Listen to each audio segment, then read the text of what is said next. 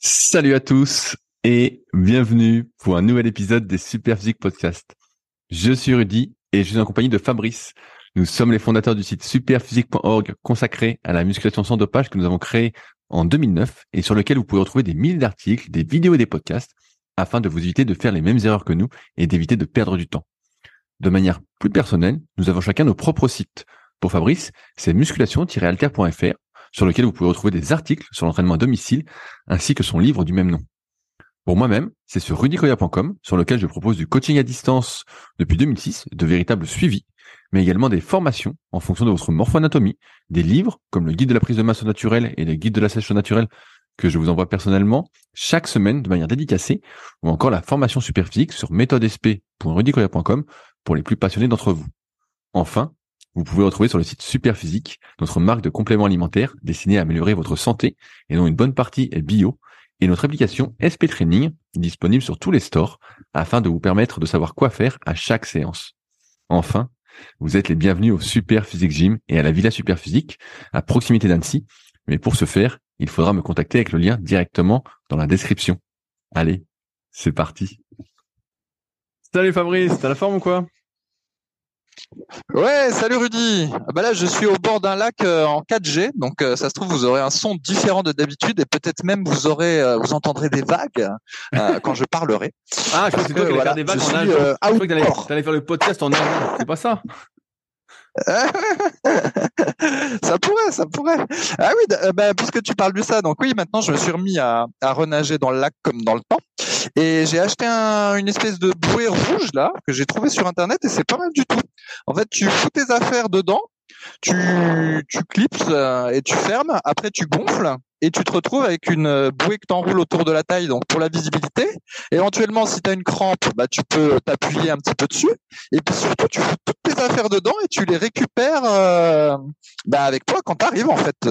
Donc c'est pas mal. C'est parce que du coup, bah, tu portes tes affaires et puis t'as pas de stress de laisser des trucs au bord de l'eau euh, euh quand tu t'éloignes. Et puis le fait d'être très visible, bah, du coup maintenant, j'hésite pas à aller loin de la côte, loin du rivage. Et donc c'est plus sympa parce que j'aime bien nager au, plus vers le milieu, moi, que vers le bord. Mais tu nages, tu, euh, tous les matins là? Euh, quasiment tous les matins, sauf quand c'est la sortie VTT euh, avec le club, où là, je vais pas nager. Mais par contre, je nage pas longtemps, en fait, je chronomètre 30 minutes. Donc, en gros, oh C'est un sédentaire sportif, ah Non, non, mais en fait, justement, j'ai, avant, en fait, si tu veux, avant, si tu te souviens de mon entraînement, donc j'avais un truc où je faisais, voilà, une, une matinée muscu, et le lendemain une matinée cardio et j'alternais tout le temps comme ça et la, la, matinée cardio bah, ça pouvait être euh, de la natation ou euh, de la course à pied ou des trucs comme ça. Et puis évidemment bah, quand je faisais de la natation comme j'étais un peu fou euh, tu sais je faisais très long des fois c'était une heure une heure et demie et tout ça. Et là je me suis dit bah fais-en plutôt tous les jours mais moins. Et donc du coup bah, je fais 30 minutes par jour dans le lac plus mes 10, minutes d'échauffement, plus le fait de venir à pied puis de repartir à pied, puis tout le bordel euh, me prend 1h45 euh, et puis bah, du coup je suis pas mal, là je suis bien, j'ai mal à peu près nulle part, euh, j'ai pas de tendinite aux épaules ni rien. Et puis petit à petit j'ai mon dos qui qui bouge un peu. Donc non non c'est bien ce système là. évidemment je peux faire plus mais après je pourrais pas refaire le lendemain. Alors je préfère faire tous les jours un peu tu vois. C'est pas mal, 1h45 pour 30 minutes d'effort.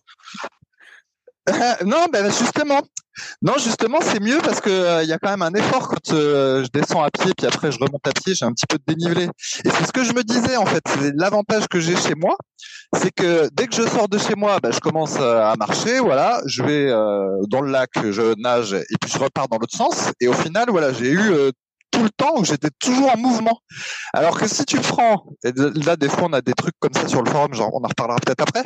Si tu prends déjà ta bagnole pour aller t'entraîner, que t'en as 30 minutes, en fait, après tu passes 5 minutes dans les vestiaires. Ensuite t'es pendant une heure et quart dans la salle.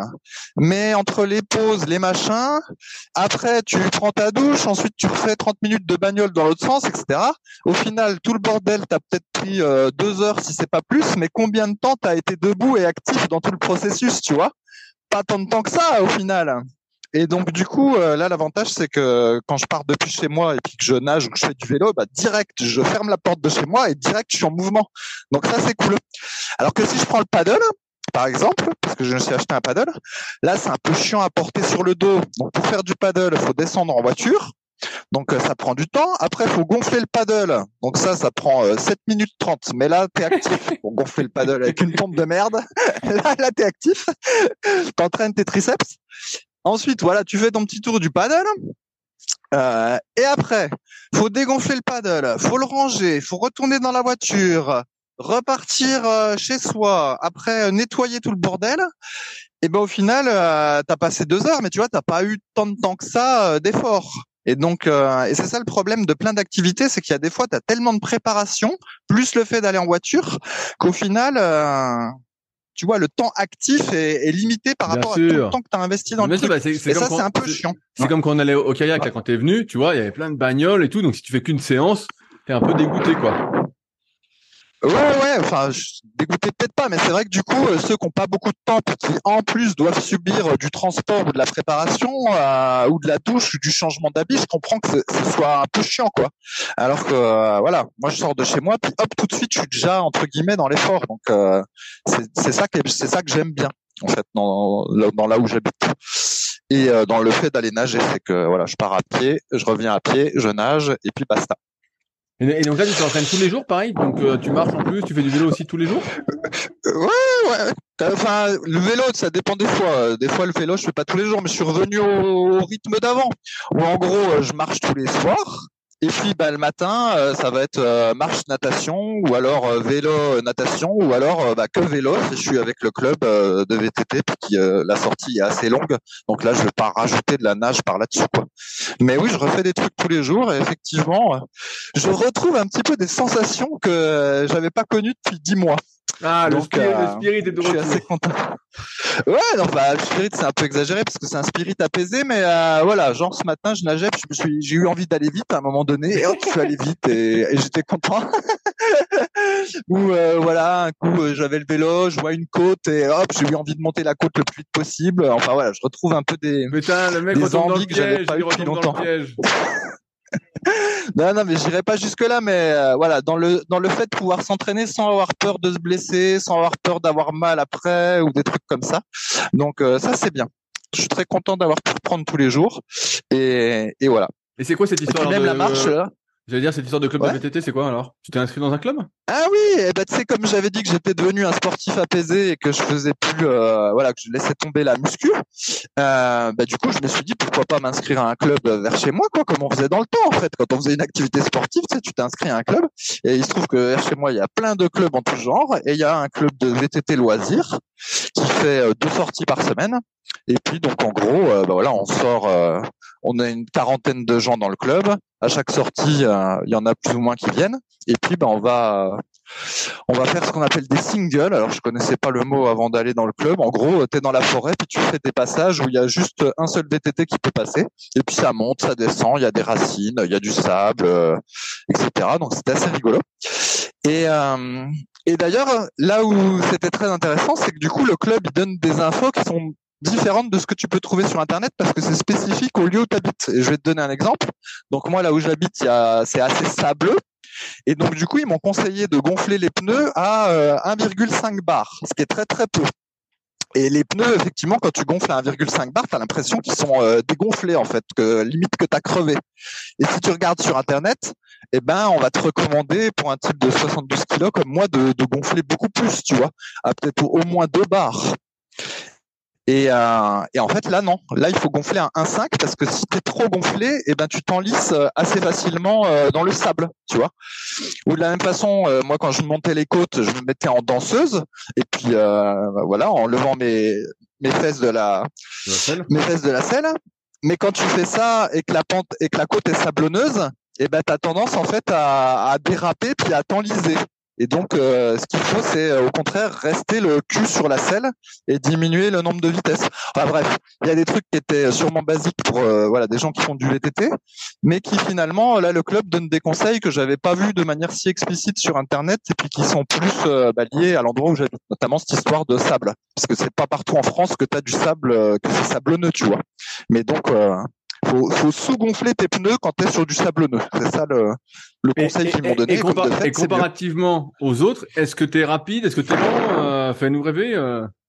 ah bah alors déjà c'est du VTT loisir, hein, donc euh, effectivement il y en a qui en font longtemps, mais euh, c'est pas un truc compétitif où tout le monde se chronomètre. Mais effectivement je peux te parler de différence. Alors déjà c'est que la plupart des gens ont un VTT qui est euh, bien meilleur que le mien. forcément, t'as le premier prix. Euh, donc ils ont souvent un truc monoplateau ou biplateau à l'avant. Derrière ils ont une cassette avec 11, 12 pignons. Alors que moi bah, j'ai trois plateaux et puis 8 pignons derrière. Et euh, donc déjà voilà c'est déjà pas tout à fait la même chose la gestion des vitesses. Et puis euh, oui il y a plein de choses qui diffèrent sur leur VTT.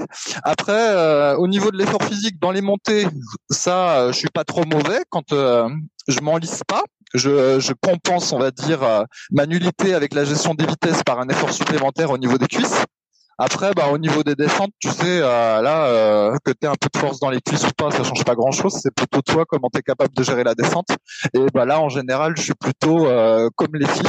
C'est-à-dire que quand la descente est trop pentue, je la descends avec le, mon fidèle destrier à la main et je oh ne non, pas oh le cul sur le vélo. Ah bah non, attends, t'es fou. Et en fait, c'est trop. C'est moi, je suis là-bas pour m'amuser, en fait. Donc, euh, je risque de tomber, je prends pas le risque. Donc, petit à petit, je fais des descentes un peu plus pentues, mais euh, je fais pas le fou. En fait, ça n'a aucun sens. Imagine si je me nique, euh, ça n'a pas de sens, en fait. Donc, euh, donc là, je suis cool sur les descentes, mais sur les montées, ça va, je gère si je m'enlise pas. Et puis, euh, voilà.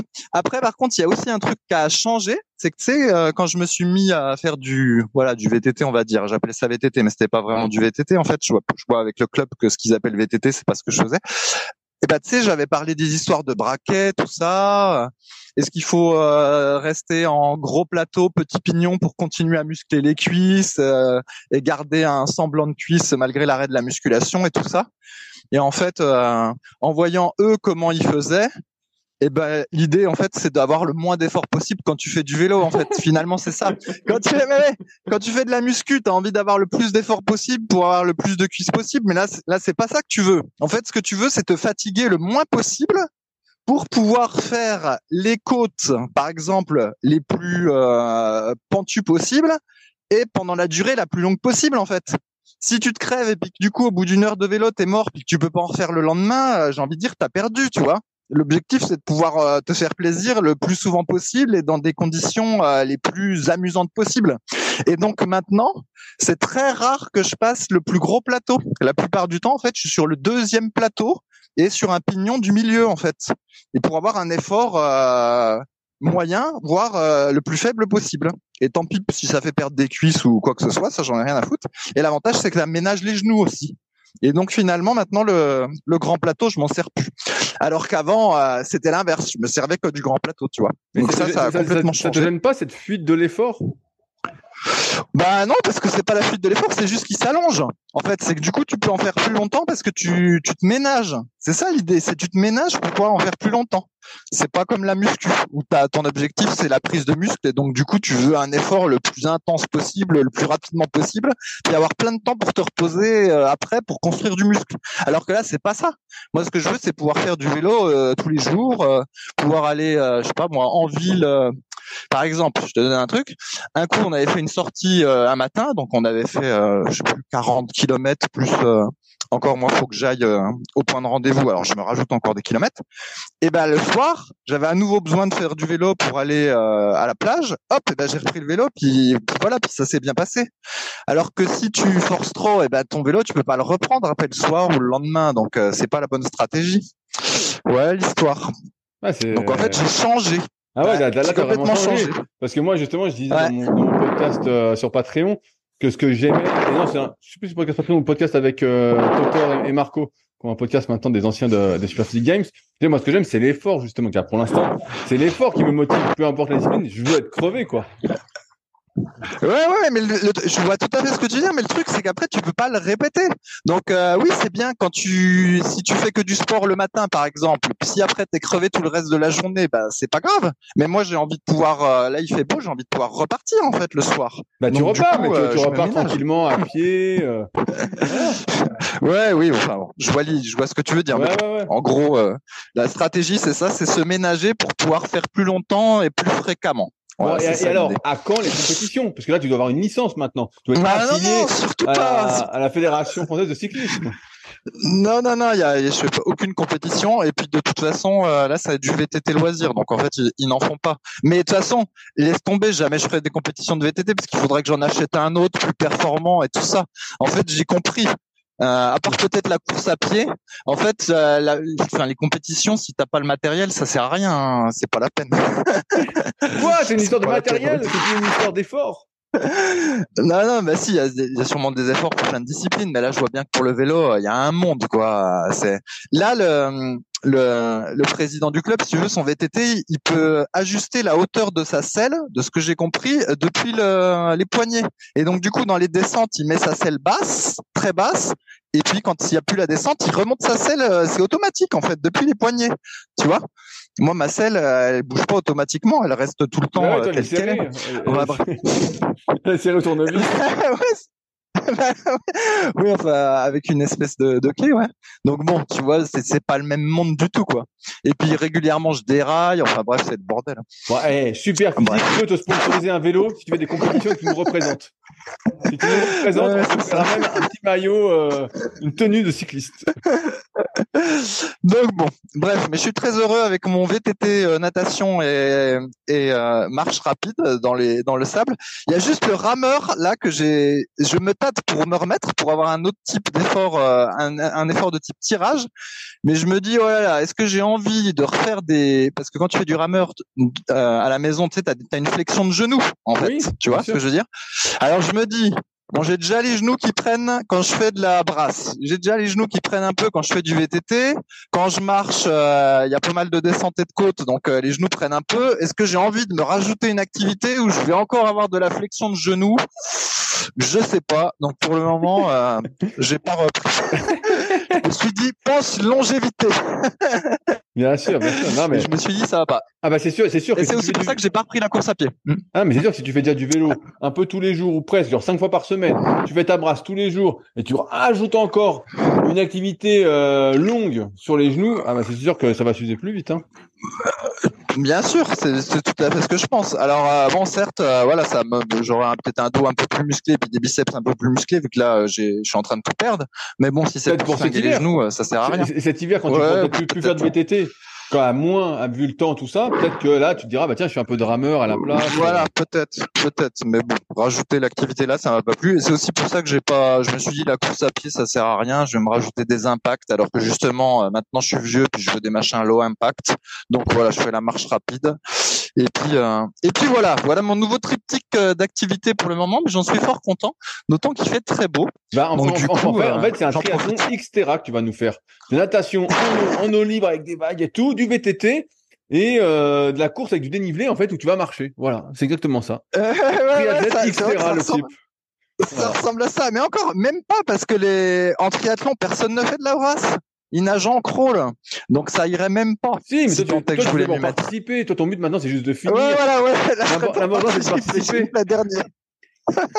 je finirai dernier avec les filles. Et encore, et encore, parce que là, des filles, euh, oh j'arrête pas d'en croiser qui courent et tout ça, euh, la vache elles envoient. Hein. Ah Pour ceux qui avaient suivi, là, ça fait cinq ans que le podcast existe et au fur et à mesure des années, euh, à peu près à la période Covid, j'avais dit oh là là c'est bizarre maintenant, euh, je sais plus, je vois 30% de filles qui courent, 70% de mecs. L'année d'après j'avais dit c'est 50-50. Après j'avais dit euh, c'est 70-30 et maintenant je vois des filles qui courent avec le mec qui est à côté à vélo. Hein. Et les filles elles courent, euh, elles envoient. Hein. Et je vois ça de plus en plus fréquemment, en fait, des filles qui semblent très, très, très euh, sportives.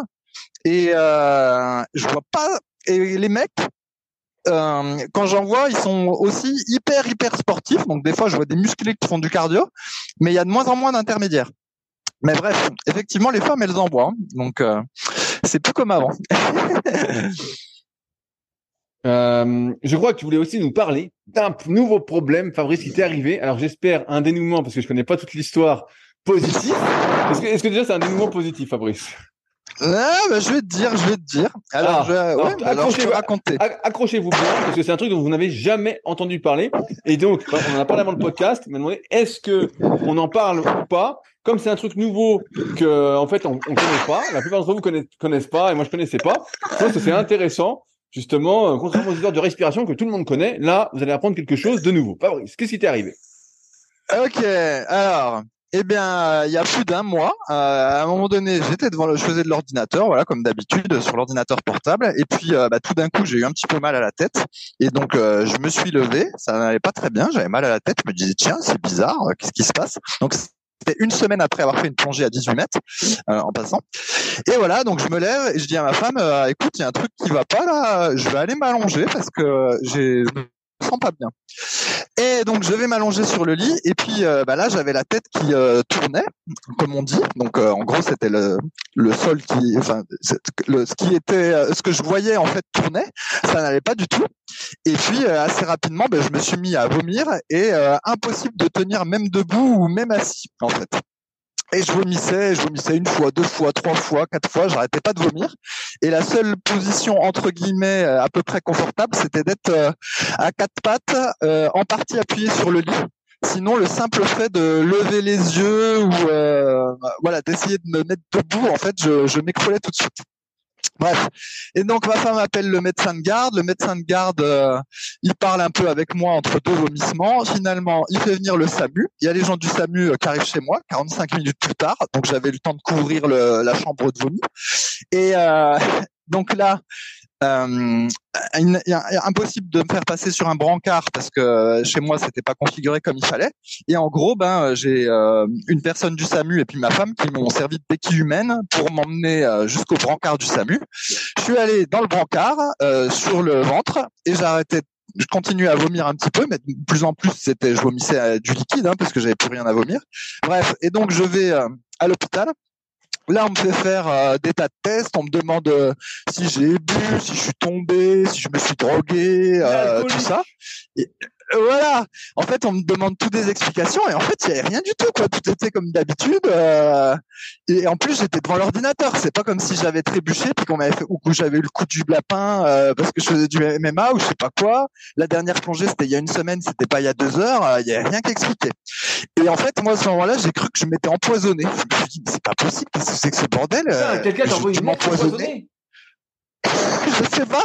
Je me suis dit, mais je sais pas, je me suis empoisonné avec les courgettes Biocop ou quoi? Qu'est-ce qui s'est passé? Et, euh, et, là, je le dis en plaisantant, mais en fait, je me oh, sur le coup, je me suis dit, il y a peut-être une chance sur dix que tu passes là, parce que y a, ça va pas, quoi. Il y a un truc qui va pas. Et donc, euh, on m'a filé euh, une intraveineuse d'un truc, tout ça. Et au bout de plusieurs heures, j'ai réussi à me redresser sur le lit euh, et le, ma tête s'est arrêtée de tourner. J'ai arrêté de vomir aussi. Et puis finalement, ben, j'ai pu me remettre euh, debout. Mais tout le processus a pris euh, très très longtemps. Et après, j'ai vu un médecin euh, urgentiste, voilà, qui m'a fait quelques tests en mettant un doigt devant mes yeux, tout ça, en me faisant faire la pom pom girl devant lui, puis en regardant si j'avais l'équilibre, etc. Et puis du coup, il a diagnostiqué un possible VPPB. Alors c'est l'acronyme de croix de vertige euh, périphérique paroxysmique bénin. bon, quelque chose comme ça, mais le terme c'est VPPB. Et en gros, bah, c'est un, un, problème ponctuel de perte d'équilibre. En gros, c'est ça. Et effectivement, bah, on a le, on a, la tête qui tourne. Et puis, bah, quand on a la tête qui tourne et puis qu'on a plus d'équilibre, eh ben, on a plus de force parce qu'on tient plus debout, on tient plus assis. En fait, comme tout est basé sur l'équilibre, si vous avez plus l'équilibre, eh ben, en fait, à, part être couché, vous pouvez plus rien faire. Et puis, bah, ça entraîne aussi des vomissements. Bref, donc lui, il me dit ça. Et puis il me file un traitement qu'on appelle un antivertigineux, qui s'appelle du tanganil. Et puis bah voilà, j'ai ça à prendre pendant cinq jours. Donc je prends le truc pendant euh, voilà pendant cinq jours, ça va euh, à peu près mieux en fait dès le lendemain. Je pouvais même faire du vélo et tout ça. Et puis euh, au bout du sixième jour, j'avais rendez-vous avec un médecin du sport spécialisé en plongée justement pour qu'il me fasse un check-up avant la prochaine plongée. Et puis, ben, je lui dis, ben, en même temps, ce sera l'occasion de reparler du truc que j'ai eu euh, la fois d'avant. Bref, il me fait faire des tests, etc. Et lui, euh, il dit, ah oui, probablement vous avez eu un, un. Euh, je vais vous prescrire 14 jours d'antivertigineux et de la kiné, donc de la kiné vestibulaire pour remettre votre équilibre en place. voilà, en gros, il me dit ça. Je sors de chez lui.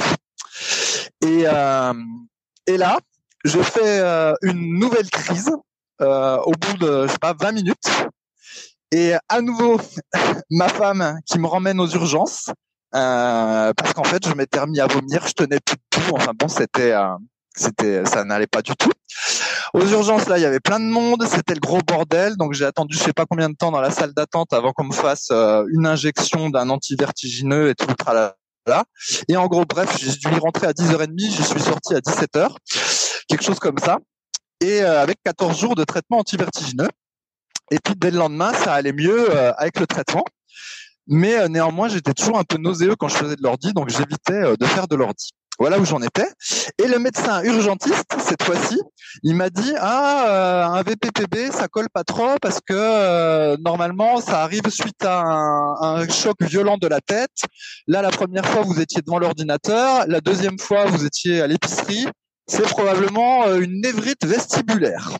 Bon, Ok. Je regarde sur internet, névrite vestibulaire, c'est une euh, inflammation d'un truc dans l'oreille interne. Ça dure 10-15 jours et puis ça s'en va plus ou moins tout seul. Et donc on soigne les symptômes en prenant un antivertigineux. Bon, ok. Et donc voilà, donc je prends l'antivertigineux et je vais voir un kiné vestibulaire aussi. Et le kiné vestibulaire, lui, il me dit oh bah c'est bizarre, ça n'a l'air ni un VPPB ni une névrite parce que euh, je vois pas de séquelles de névrite euh, en faisant des tests basiques. Je vous recommande d'aller voir un ORL. Bon, alors je vais voir un ORL. un patate chaude, le type. Le type, j'ai une patate chaude. Ouais, ouais. Entre temps, j'étais aussi venu euh, chez Rudy, j'étais en panique parce qu'il fallait que je prenne l'avion et euh, le médecin de la plongée m'avait dit ah l'avion euh, ça va peut-être être un peu chaud. Alors du coup, je me faisais un effet nocebo, je me disais est-ce que ça va pas déclencher une crise dans l'avion, etc. Le kiné lui me disait mais non l'avion est pressurisé, on s'en fout, ça, ça vous pouvez prendre l'avion sans problème. Et donc à ce stade, j'avais donc le médecin urgentiste le premier qui me disait c'est impossible VPPB, le médecin général euh, qui me disait que c'était probablement un VPPB, le médecin urgentiste de la deuxième crise qui me disait que c'était probablement une névrite vestibulaire, et le kiné spécialisé en rééducation vestibulaire qui me disait c'est bizarre, ça semble être ni un VPPB ni une névrite. Mais et je suis même quasiment sûr que c'est pas un VPPB. Ok, alors attends, donc je vais voir l'ORL. Donc euh, c'était euh, du coup trois semaines après le, le premier truc. L'ORL, lui, euh, il me pose un petit peu de questions. Il me dit ah, ce qui est intéressant, c'est que la première fois que ça s'est déclenché, vous étiez derrière l'ordinateur. Je dis ah ouais, d'accord. Et alors lui me dit alors euh, vous avez les raides des muscles du cou. Et en gros, euh, et donc il me teste mon oreille, mon audition et tout ça. Et lui, il me dit qu'en fait mon problème était dû à ce que j'étais trop raide du cou raide du cou. Et lui, il m'a prescrit un décontractant musculaire et il me dit arrêtez l'antivertigineux, ça sert à rien. Je me dis d'accord, ok. Donc quatrième avis, hein, c'était le même sketch que toutes les merdes que j'ai racontées dans les podcasts précédents avec mes histoires de dos. Donc j'en étais à quatre avis euh, qui étaient relativement différents quand même.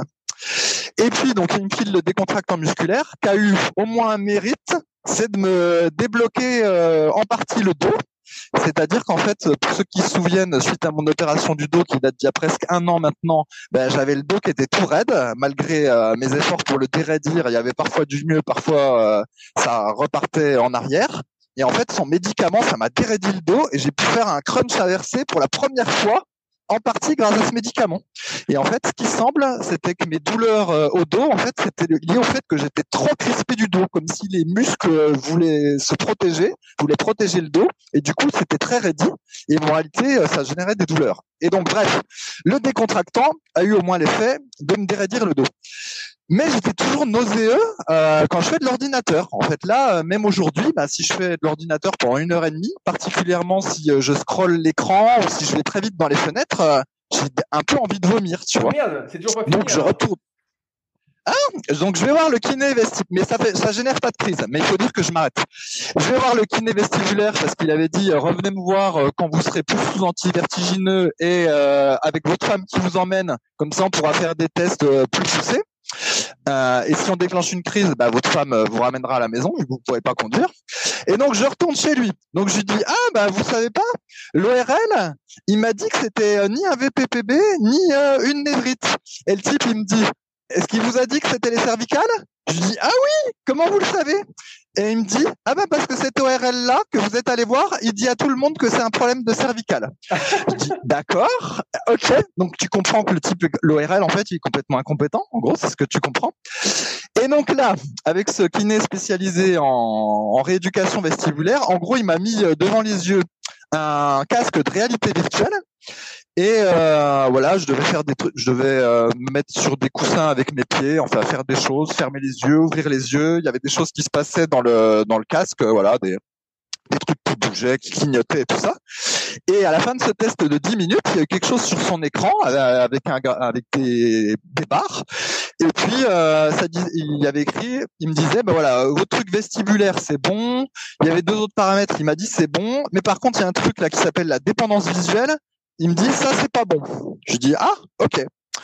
Et euh, il me dit bah, du coup on va faire une petite rééducation pour euh, essayer de faire en sorte que vous ayez moins cette dépendance visuelle. J'expliquerai après ce que c'était. Ah. Et là donc il me remet son casque de rééducation virtuelle et j'ai un paysage, un ciel de voie lactée qui défile de gauche à droite. Donc là euh, tout va bien qui se met à défiler de droite à gauche, là tout va bien. Et puis tout d'un coup, ça se met à défiler de haut en bas, puis de bas en haut. Et là, au bout de 30 secondes, je lui dis, euh, oh putain, je commence à avoir envie de vomir, là ça va pas du tout. Elle me dit, c'est bon, on arrête là. Et alors, en gros, cette histoire de dépense visuelle, qu'est-ce que c'est, mon cher Rudy? Eh ben, c'est que normalement, euh, ton équilibre, eh ben, il est basé euh, sur, si j'ai tout bien compris ce que tu vois, sur ton oreille interne et puis sur un autre truc. En gros, pour faire simple, le corps utilise différents systèmes euh, sensoriels pour te permettre d'avoir ton équilibre. Et euh, suite à la à ce que j'ai eu, quoi, aux crises que j'ai eues, donc on ne sait pas vraiment ce que c'était. Est-ce que c'était une névrite vestibulaire Est-ce que c'était les cervicales Ou est-ce que c'était un VPPB Le plus probable, c'est que c'était une névrite vestibulaire. Mais bon, au final, euh, j'ai jamais eu de diagnostic clair là-dessus. En fait, cette crise-là a fait que hum, l'organisme, il s'est dit, oulala, l'oreille interne, c'est pas très fiable. Maintenant, je vais me baser euh, beaucoup sur la vue et moins sur l'oreille interne. Et moralité maintenant, quand je suis devant l'ordinateur et que je scrolle et que du coup ça défile vite devant l'ordinateur, et eh ben comme mon voilà mon système d'équilibre, il se base trop sur la vue et plus assez sur l'oreille interne, et eh ben il n'arrive pas à compenser le défilement de l'ordinateur par l'oreille interne. Et du coup, ça me, ça me rend nauséeux parce qu'en fait, euh, tu vois, c'est comme si j'étais en train de perdre l'équilibre. C'est comme, comme, si tu faisais du parachute, quoi. pas trop. Et alors, maintenant, comment on fait pour s'en sortir de cette merde-là? Et, bah, bah donc, tu, tu, fais de la réalité virtuelle, du casque virtuel, plusieurs fois par semaine. Eh ben, en gros, ouais, c'est ça l'idée. Alors, euh, ouais, je sais pas ah, comment. T'es dans le métaverse, alors. Là, pour ça y est, t'es dans le métaverse. pour le coup, pour le coup, c'est vraiment le même principe qu'avec la musculation ou qu'avec euh, le syndrome fémoro-patellaire ou avec beaucoup de choses. En gros, progressive, en fait, c'est que je sois soumis euh, au niveau des yeux à des voilà des trucs qui défilent et tout ça pour que l'organisme il, repasse euh, sur l'oreille interne. Et donc je dis, et donc en théorie, si par exemple je fais cinq minutes d'ordi où je défile l'écran beaucoup et que je commence à avoir envie de vomir, je m'arrête. Et puis petit à petit, je passe de 5 minutes à 6 minutes à 7 minutes, etc. Grosso modo, c'est ça qu'il faut faire.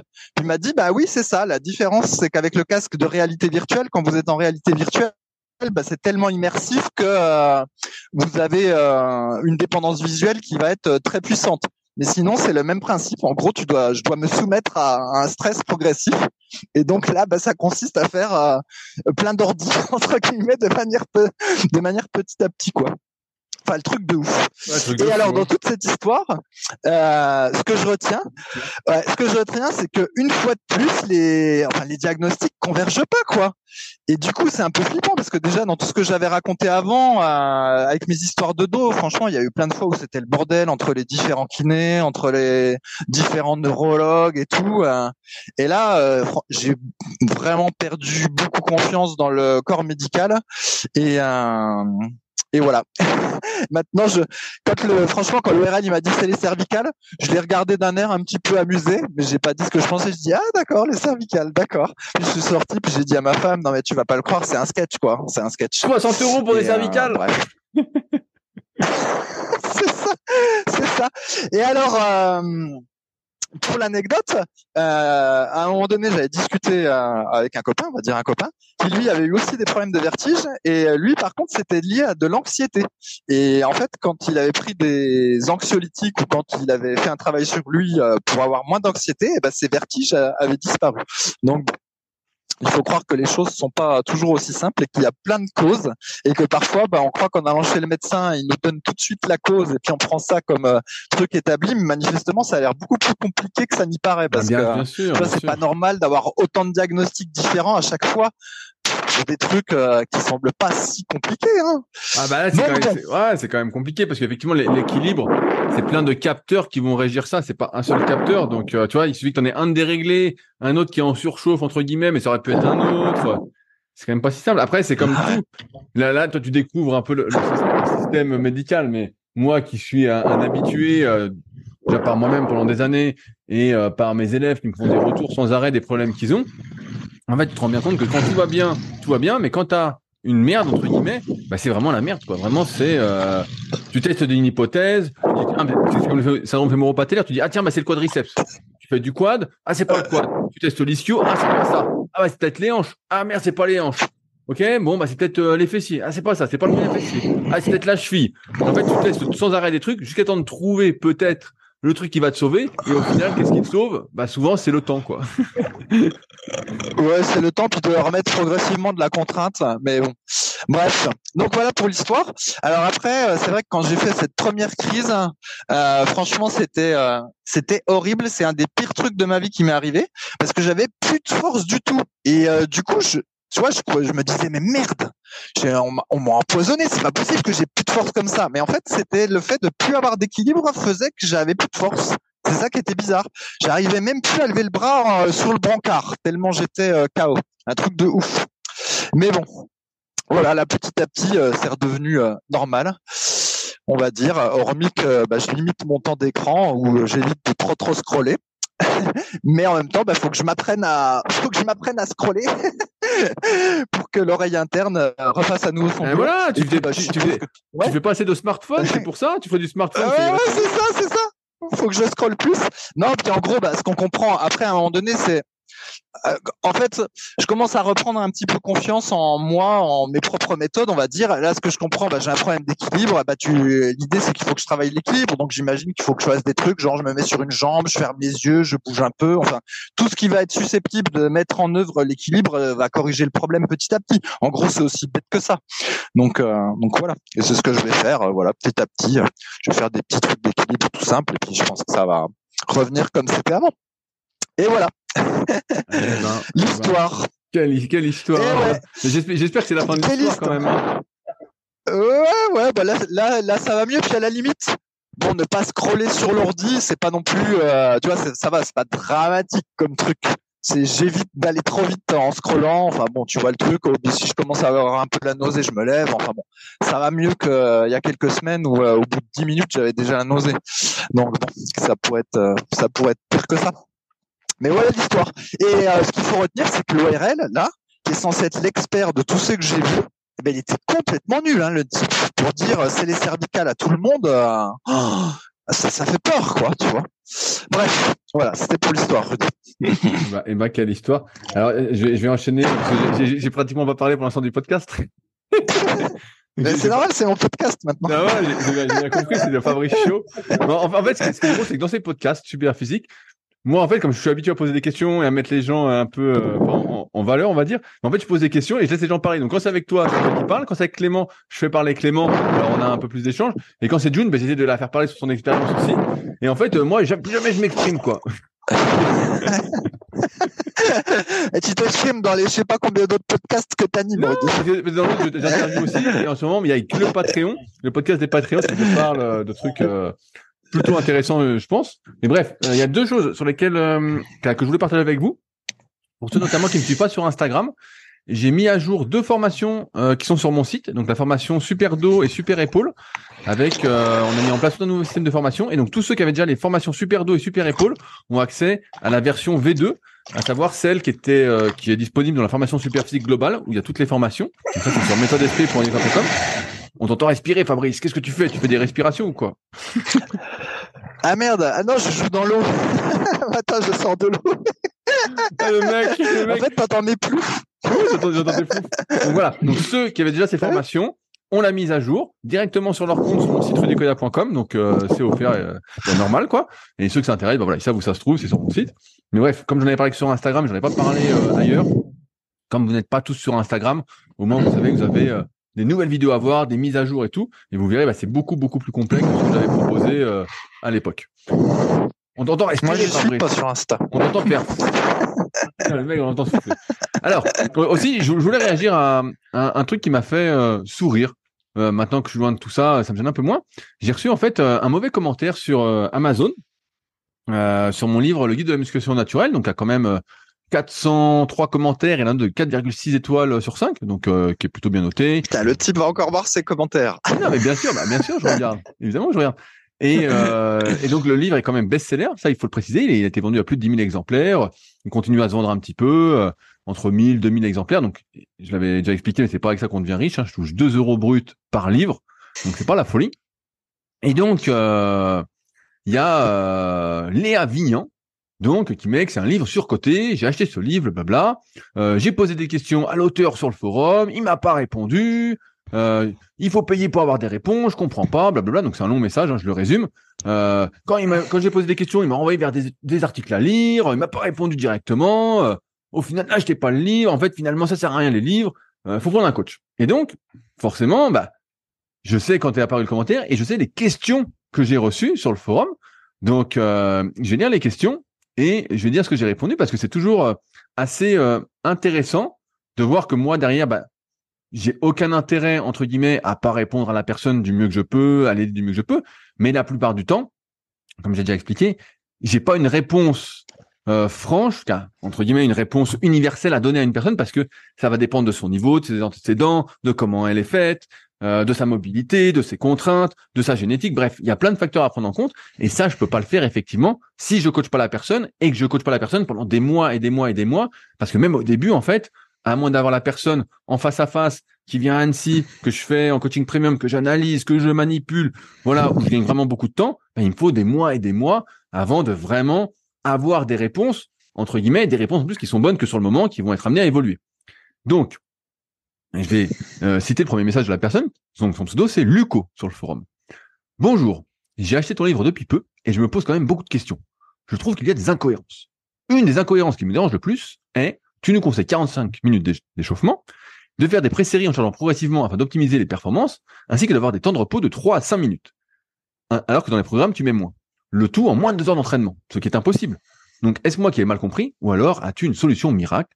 Qui est peut-être dans ton livre, mais que je n'ai pas encore fini Donc, déjà, la dernière phrase me fait sourire, tu l'as pas fini. Ensuite, dans le livre, pour ceux qui l'ont, et je pense pas être de mauvaise foi, en fait, tout est expliqué en fonction de son niveau. Il y a différents programmes, l'évolution de son niveau, il y a l'explication des temps de récupération qui augmentent au fur et à mesure qu'on va progresser pour pouvoir mettre de plus en plus lourd, pour pouvoir faire de plus en plus de reps, en rapport avec le podcast sur les trois facteurs d'hypertrophie qu'on avait fait.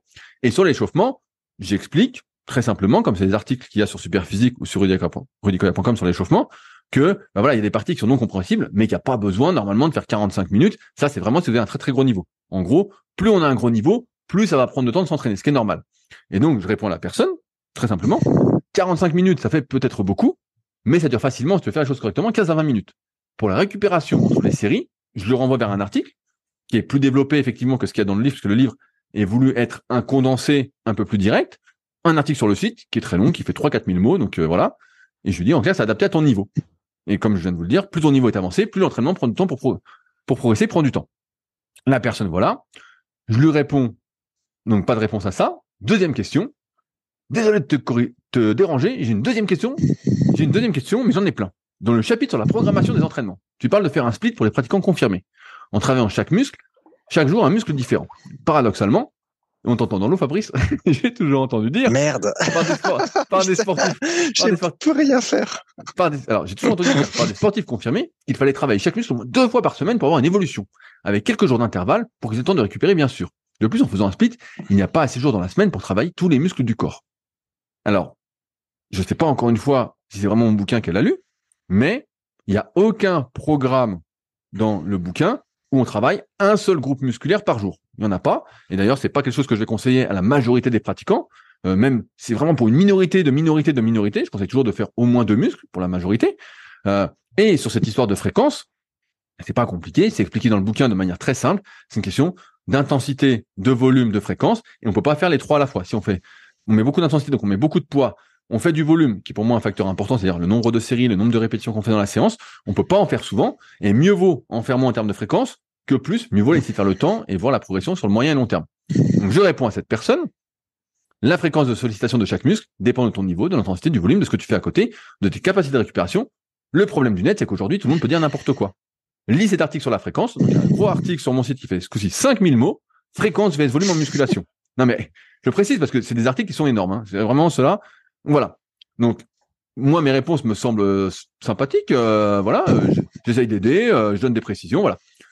Troisième question. Comment cela se fait-il que dans les programmes que tu proposes, il y ait de nombreux muscles ou parties de muscles qui ne sont pas travaillés Par exemple, l'arrière d'épaule, les adducteurs, les avant-bras. Alors là, je tombe des nues parce que je crois que dans aucun programme, je ne mets pas d'exercice pour, l'arrière d'épaule. Je mets pas de l'oiseau. Donc, je mets toujours de l'oiseau. C'est le premier exercice que je mets pour les épaules. Mais les avant-bras, il y a souvent du curl marteau pour travailler le long supinateur. C'est souvent le deuxième exercice que je mets pour les biceps. Donc, bref, nouvelle réponse. Je lui demande dans quel programme j'ai mis ça.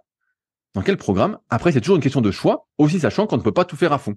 Qui travaille par exemple le jambier antérieur ou le sous-scapulaire L'arrière d'épaule dans les programmes, en exemple, je mets souvent une variante de l'oiseau. Pour les adducteurs, j'estime d'expérience qui sont, qui sont assez sollicités par l'exercice polyarticulaire pour les cuisses. Quant aux avant-bras, je mets souvent, comme je le disais, un exercice de curl en prise marteau pour le long supinateur.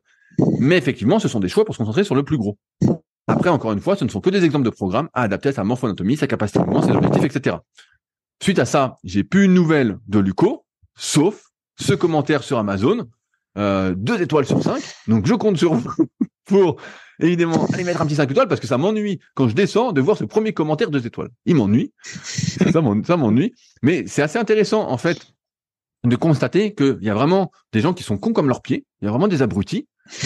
Non, non, mais attends, à qui tu prends du temps de répondre, tu euh, donnes des articles à lire, où tu as passé du temps, voilà, où tu as passé du temps à les écrire. Et je disais les nombres de mots parce que ceux qui écrivent l'article se rendent bien compte, hein, 3000 et 5000 mots. 5000 mots, c'est euh, 14-15 pages Word. Hein. C'est un truc, euh, un truc costaud, quoi. C'est un truc que tu mets euh, des jours et des jours et des jours à, à faire. Hein. Donc, je donne des précisions, voilà. Mais effectivement, j'ai pas de réponse universelle parce que j'en ai pas. Si j'en avais une, euh, je serais milliardaire. En fait, ce serait pas compliqué.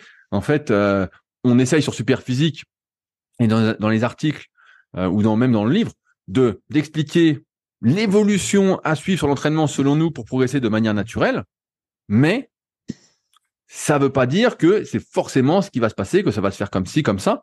Il y aura sans doute des différences, mais j'ai été euh, assez déçu de ce commentaire, sachant que j'ai pris du temps pour répondre à la personne, et je pense assez bien, et que j'ai eu ce commentaire de merde. Euh, regarde, sans être un expert, j'ai relevé de nombreuses incohérences dans ce livre, ce qui induirait à penser que l'auteur ne sait pas vraiment de quoi il parle.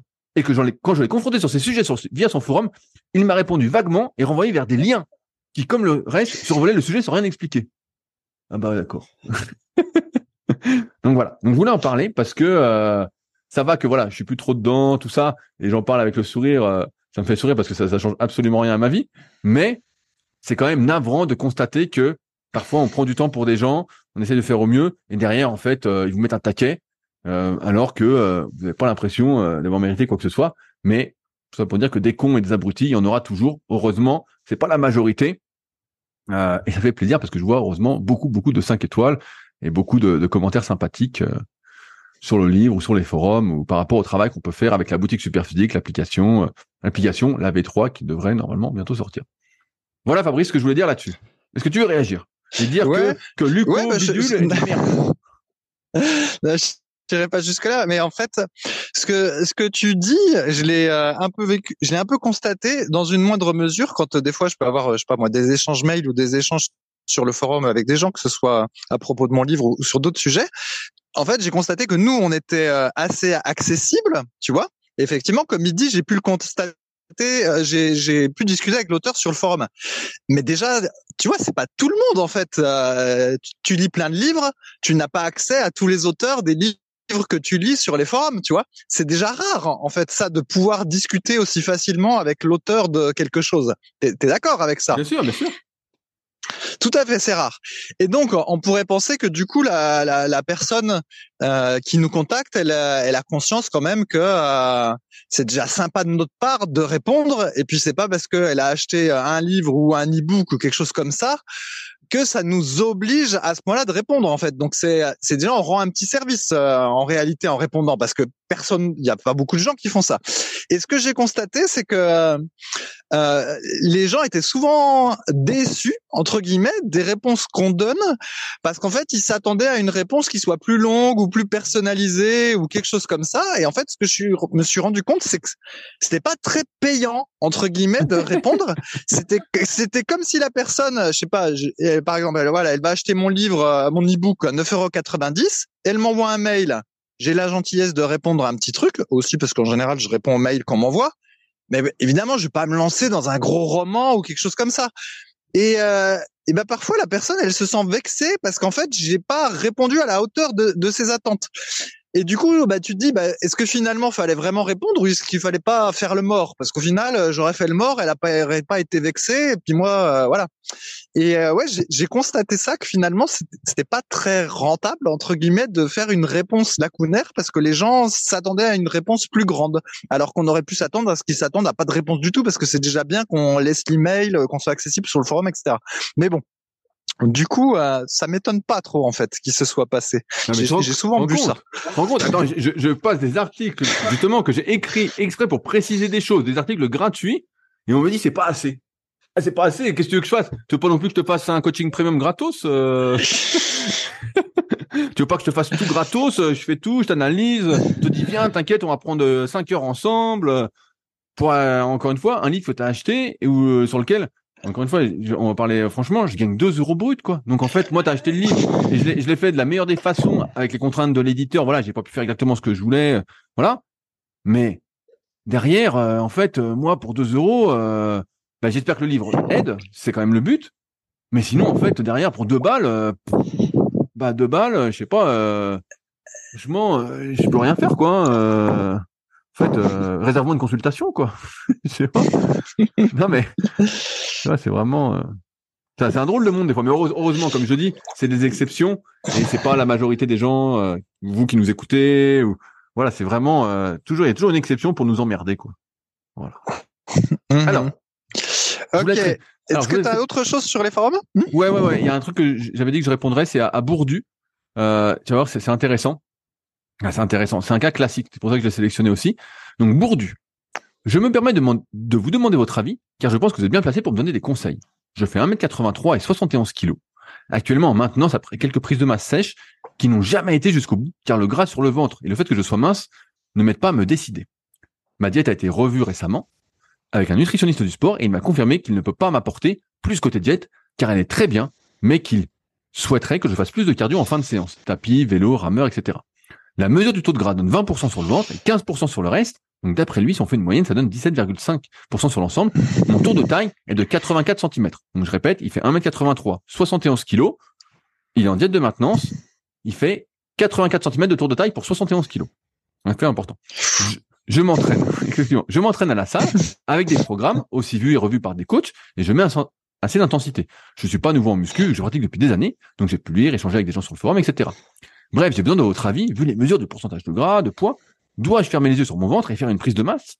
Ou je reste sur ce que le nutritionniste m'a dit, c'est-à-dire maintenance avec du cardio, en espérant avoir des changements, même si très peu visibles pour le moment. Donc précision, pour Bourdieu, j'ai demandé, il a 33 ans, ça fait 5 ans qu'il fait de la musculation avec quelques coupures. Euh, quand je lui ai demandé son niveau, il m'a dit intermédiaire plus plus plus. Mais quand je lui ai demandé ses performances, alors il fait du développé couché avec halter à 24 kg par bras il fait des tractions au poids du corps et il fait du soulevé de terre à 65 kg. Je n'ai jamais été gros. J'ai été un peu rond quand j'étais petit, mais jamais en surpoids. Euh, j'ai toujours eu un peu de ventre et que j'ai toujours traîné avec moi et qui résiste à tout. Et enfin, il conclut par, euh, moi je lui dis bah voilà, faut rester stable. Et il me dit répond, avant qu'on réponde, c'est vraiment frustrant car cela fait 3-4 mois que je fais ça, que je suis stable et je n'évolue pas vraiment physiquement, alors que les performances montent un peu, même si ça stagne sur certains exercices. Pensez-vous que ce soit possible de ne jamais perdre cette bouée en 5 ans? C'est quand même étonnant de la garder, malgré le sport, une bonne alimentation, pas d'alcool, pas de resto, alors que d'autres vont perdre le ventre en quelques mois, juste en diminuant un peu la balance calorique et en arrêtant les aliments transformés. Donc je répète, 33 ans, des performances 24 kg développé couché à terre, sous le terre à 65 kg, quelques tractions au poids du corps, 84 cm de tour de taille pour 71 kg, euh, 5 ans d'entraînement. Euh, Est-ce qu'il peut perdre son ventre ou pas, Fabrice Qu'en est-il à ton avis? Ouais, bah il y a plein de choses à dire. En plus, il y a eu un autre témoignage sur le forum où il y avait un autre type pareil qui arrivait pas à perdre du poids et tout ça. Voilà, et je voilà, pense c'est qu'à le chaque même fois, la, la... c'est le même style. En fait, c'est un style qu'on a déjà eu des tas de fois puis qu'on a traité de plein de fois sur, en podcast. En gros, souvent, les problèmes comme ça, euh, c'est c'est des gens qui sont complètement sédentaires. Ils font simplement pas assez d'activité. Et c'est un problème. C'est un problème de- avec la musculation parce que les gens pensent qu'avec la musculation ils vont se transformer euh, complètement. Mais la musculation voilà ça va aider à prendre du muscle quand c'est euh, pas trop mal fait. Mais c'est vrai que pour sécher franchement la, la muscu si t'es sédentaire ça ça c'est c'est pas utile quoi. Ça marche pas. En fait faut faut être réaliste ça ne marche pas. Si tu si t'es toujours assis toute la journée dans ta voiture derrière ton ordi etc et que tu fais juste de la muscu en plus, bah oui, tu vas prendre un petit peu de muscle, mais pour perdre du poids, en fait, c'est c'est difficile. Et donc, soit tu t'affames, mais après, quand tu t'affames, bah, tu progresses plus du tout à la salle de, muscu, et donc ça va pas. Et en fait, la solution, elle a été donnée par euh, son nutritionniste. Là, il faut qu'il fasse du cardio, mais pas que après la séance, en fait. Faut qu'il transforme sa vie pour bouger plus. Donc qui marche euh, tous les jours, euh, voilà, qui, qui s'active plus. Et euh, là, avec un peu de chance, effectivement, il va finir par perdre, euh, euh, par perdre euh, son gras, quoi. Mais en fait, c'est ça le problème, c'est que les les gens bougent pas assez et ils pensent que seule la muscu va les, tra- va les transformer et ça va pas. Et c'est pour ça que en off, mais je crois que je l'avais aussi déjà dit en podcast, j'avais dit à Rudy que souvent il y a des gens comme ça sédentaires qui se mettent à la muscu, mais en fait c'est pas la bonne activité pour eux. Euh, spécialement à la trentaine ou à la quarantaine. En fait, plutôt que d'aller euh, passer euh, trois fois une heure et demie à la salle de muscu, s'ils allaient à la piscine euh, trois fois par semaine et puis que tous les autres soirs ils allaient marcher une heure et demie, eh ben ils auraient peut-être plus de chances de se transformer en ce sens qu'ils perdraient leur leur bouée euh, graisseuse et tout ça, parce que ça leur permettrait de brûler plus de calories, d'activer leur métabolisme, voilà, de se retrouver dans une dynamique de je bouge. Alors que la muscu, désolé, mais t'es pas vraiment dans une dynamique de je bouge quoi quand tu fais du développé couché, de l'incliné, euh, de la poulie horizontale euh, assis. euh, ça, pour les gens qui sont trop sédentaires, en fait, faire que de la muscu, ça marche pas.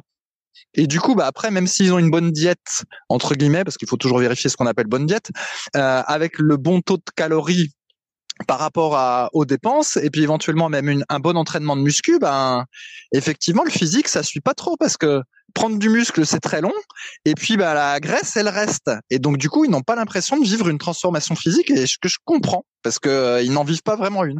Et puis voilà après le type il dit que ça fait cinq ans qu'il s'entraîne et puis qu'il est intermédiaire plus plus plus mais effectivement les perfs que tu donnes euh, le 24 au développé couché avec halter, on pourrait se dire bon, c'est honnête. Le problème c'est que le développé couché avec halter, euh, Titi il connaît, hein, euh, c'est du partiel souvent, donc c'est une perf qui est difficile à, à évaluer.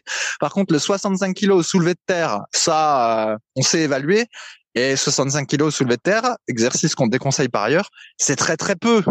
Et faire des tractions à la barre fixe, bon, alors je sais pas s'il fait des tractions jusqu'au sternum ou quoi, mais faire quelques reps ou même, euh, voilà, une traction poids de corps, c'est pas non plus euh, beaucoup quoi. Donc il a pas du tout un niveau intermédiaire plus plus plus. Il a un niveau euh, débutant intermédiaire, on va dire. Donc au bout de cinq ans, c'est probablement qu'il y a quelque chose qui va pas non plus. Donc euh, bref.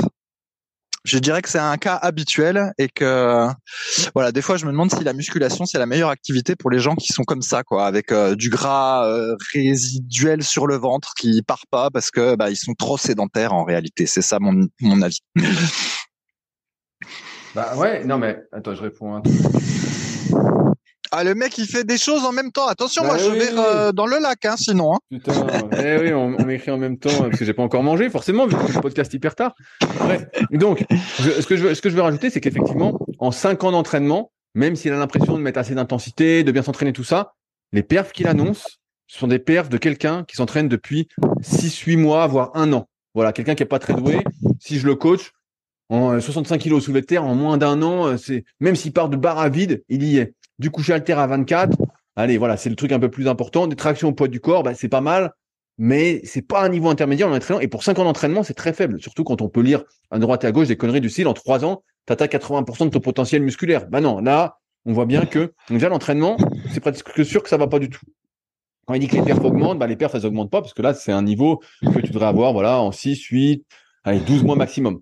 Ensuite, il y a le fait qu'il a commencé il y a 5 ans. Donc, il a de commencer à 28 ans, euh, en étant un vrai skinny fat, ça veut dire, en ayant vraiment une belle bouée, en étant maigre. C'est vraiment la tendance aujourd'hui quand on n'a pas fait d'activité physique, quand on est jeune, qu'on n'a pas d'antécédents sportifs, tout ça, on démarre en fait une activité avec un potentiel qui est très faible, un potentiel très faible de développement.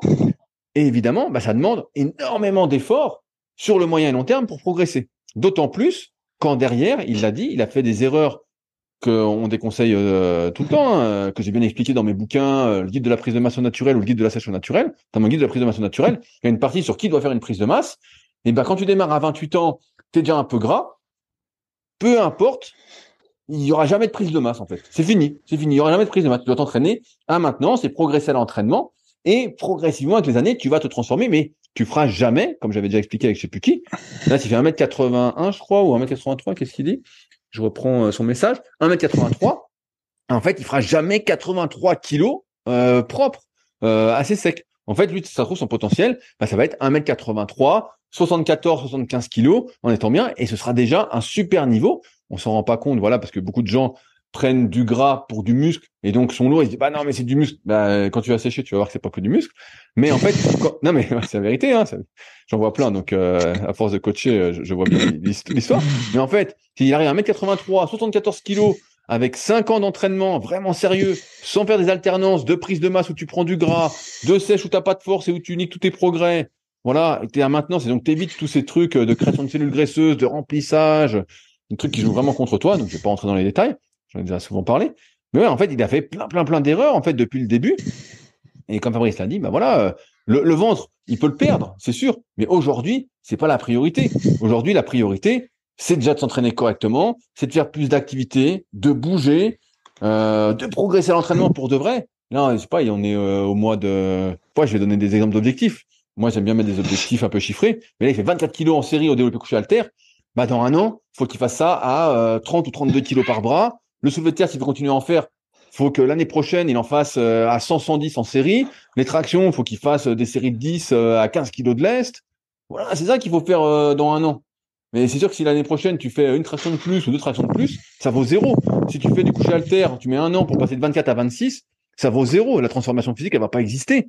Il y a rien, rien de rien qui va se passer. Et pareil, il faut pas hésiter non plus, c'est un truc que Fabrice n'a pas dit, mais à faire les abdos. Il y a plein de gens qui me disent, ouais, j'ai du gras sur le ventre. Je dis, mais tu fais les abdos?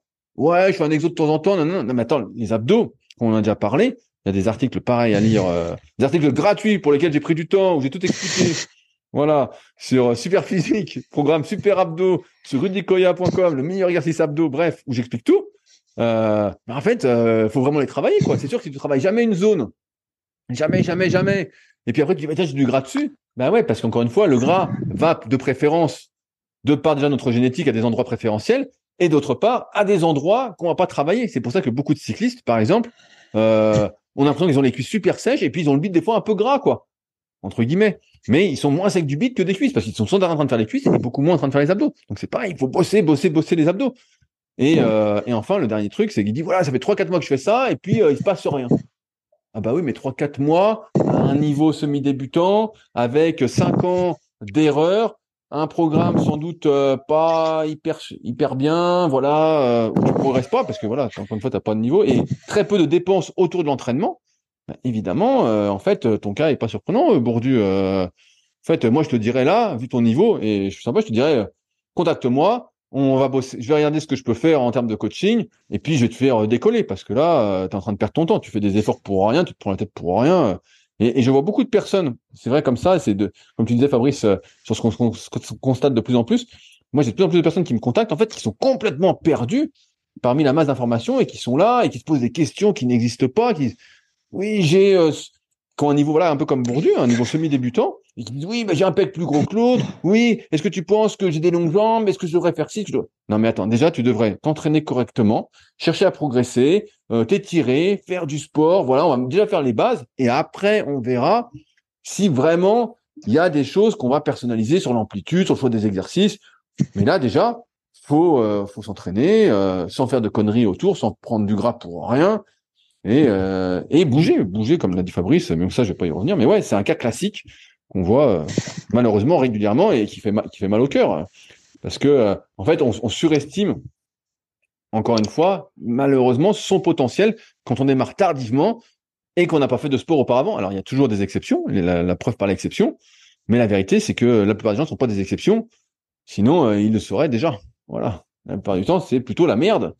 Et, euh, il faut deux fois plus d'efforts pour réussir à se transformer, mais c'est pas impossible. Et Bourdu, tu peux perdre ton ventre, tu peux bien progresser, tu peux, euh, mais faut faire les choses vraiment euh, correctement, les mettre en place et adopter euh, un style de vie un, un peu différent. Voilà, euh, en voyant un peu ce que tu fais. Voilà ce que j'avais à dire. Ouais, mais Rudy, je me demande si à un moment donné, il y a eu une espèce de mode avec, le, le hit ou avec des trucs qu'on disait euh, en faisant quelques minutes par semaine. Ah oui, il y a toujours euh, ça. Tu, tu, tu, peux tu peux compenser en fait euh, ta, ta, sédentarité. Euh, et donc, il y a peut-être ça ou, des gens qui se disent en faisant quatre fois, si je vais quatre fois à la salle, une heure et demie par semaine, je vais pouvoir compenser le fait que je suis assis toute la journée. Mais en fait, c'est pas vrai, quoi. Ça, ça marche pas. Éventuellement, si t'as pas de gras à perdre et que tu fais euh, du coup que de la muscu pour prendre du muscle, oui, ça peut marcher un petit peu. Tu peux faire être assis tout le temps, faire quatre séances de muscu dans la semaine, tu progresses sur ton développé couché, etc. Là, éventuellement ça ça va aller. Mais si tu as du gras à perdre, puis que tu es sédentaire, juste avec la muscu et la diète, franchement, c'est hmm, tous les exemples qu'on a vus, c'est que ça marche pas en fait. Hein, c'est ça la vérité, ça marche ah ouais, pas. Ouais, mais bien sûr, faut bouger. Et, il faut euh, bouger quoi. Et, et bah, toi, tu comptes, tu, comptes, tu comptes plus pas, mais moi, pareil. Donc, avec euh, tous mes élèves en, en, coaching à distance, je le vois. Je leur dis, bah des fois, quand ils veulent perdre du gras, euh, combien de pas tu marches par jour? Donc tout le monde a des montres connectées, voilà, ou des applis sur le téléphone. Et souvent, ce que je vois, ce que je constate, c'est plupart des gens marchent 2, 3, 4 000 pas par jour. Ils marchent rien, en fait. Vraiment rien de rien. C'est pour ça qu'après, les recommandations, c'est 7 000 pas, nanana. Mais ils marchent rien du tout. Rien du tout. Donc, euh, c'est sûr que si tu marches 2, 3, 4 000 pas, bah ouais, en fait, tu fais rien du tout toute ta journée, quoi. Vraiment, euh, c'est, proche de zéro. Donc, tu brûles pas de calories. Et c'est vrai que nous, avant, quand on était, quand on était gamin, quand on était plus jeune, bah ouais, avec la muscu, on séchait, on faisait la diète, on s'entraînait, nanana c'était entre guillemets facile pour nous parce qu'on avait déjà cette tendance. On n'avait pas fait de gras local auparavant, on n'avait pas eu de bouée, euh, voilà. Donc on se mettait un peu à, la rue et puis ça marchait. Mais en fait, on avait euh, une super base quoi. On partait d'une base euh, et puis on avait commencé jeune et donc c'était beaucoup plus facile. Maintenant avec les années, moi je, je vois bien pareil dans d'autres disciplines. Voilà, je vais citer personne, mais je vois que et c'est pour ça que je dis souvent également ce conseil, c'est que c'est beaucoup plus difficile de perdre pour la majorité des gens que de grossir parce que en fait, la plupart des gens n'ont pas été habitués justement à se restreindre, à se mettre à la rue, à être fatigués, à, faire beaucoup d'activités, nanana. Et donc c'est pour ça qu'il faut vraiment faire tout son possible pour éviter, si vous avez le choix, hein, euh, voilà, c'est pas trop tard, sinon bah ça va être un peu plus compliqué, mais ça va se faire, euh, pour éviter d'avoir à perdre du poids et à sécher un jour, parce que y a, en fait, si vous n'êtes pas habitué à ça, vous allez dire, mais attendez, je mange pas, je suis fatigué, euh, je dors mal, je perds mes perfs, c'est pas normal. Bah si, en fait, c'est normal. La restriction calorique, ah, j'ai le chien qui hurle. Est-ce qu'on entend, est entend Belzébuth? On l'entend? Non. On l'entend pas. Ok. Et euh, je sais pas ce qu'il a. Il a dû voir un truc dehors.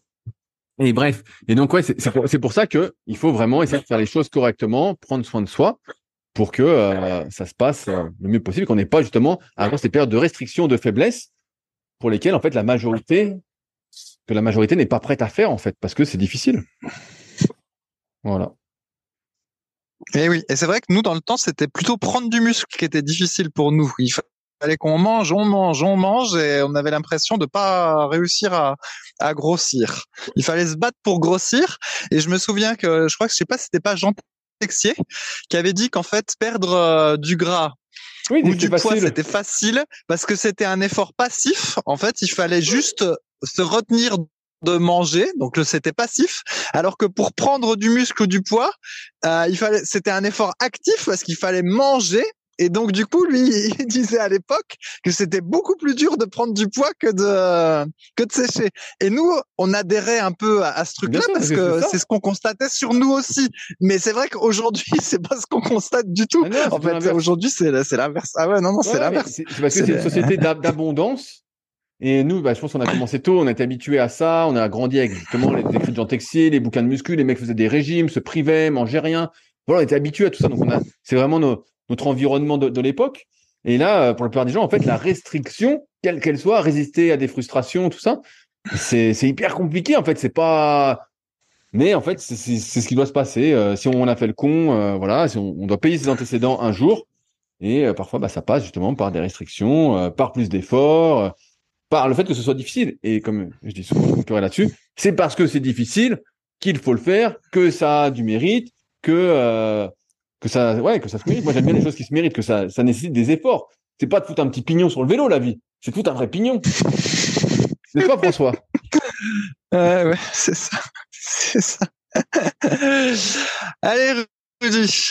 Allez, sur ce, eh ben, on espère encore une fois que vous avez passé un bon moment en notre compagnie. Merci d'avance à ceux qui laisseront des commentaires encourageants, positifs, tout ça. Ceux qui veulent laisser des commentaires de merde, bah, gardez-les pour vous.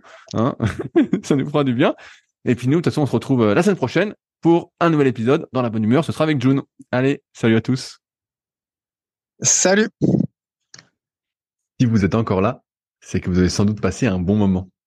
Si vous avez des questions sur les sujets que nous avons abordés aujourd'hui ou que vous souhaitez nous en poser, ne vous priez pas, c'est avec plaisir dans la partie commentaires sur SoundCloud ou sur YouTube.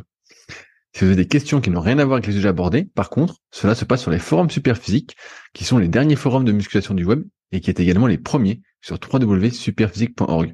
Enfin, merci d'avance pour, pour votre soutien, notamment à ceux qui laisseront des commentaires sur les applications de podcast, que ce soit Spotify ou Apple, avec évidemment la note de 5 étoiles sur 5. Je compte également sur vos partages sur les réseaux sociaux que je repartagerai avec plaisir. Sur ce, bon entraînement et à la semaine prochaine.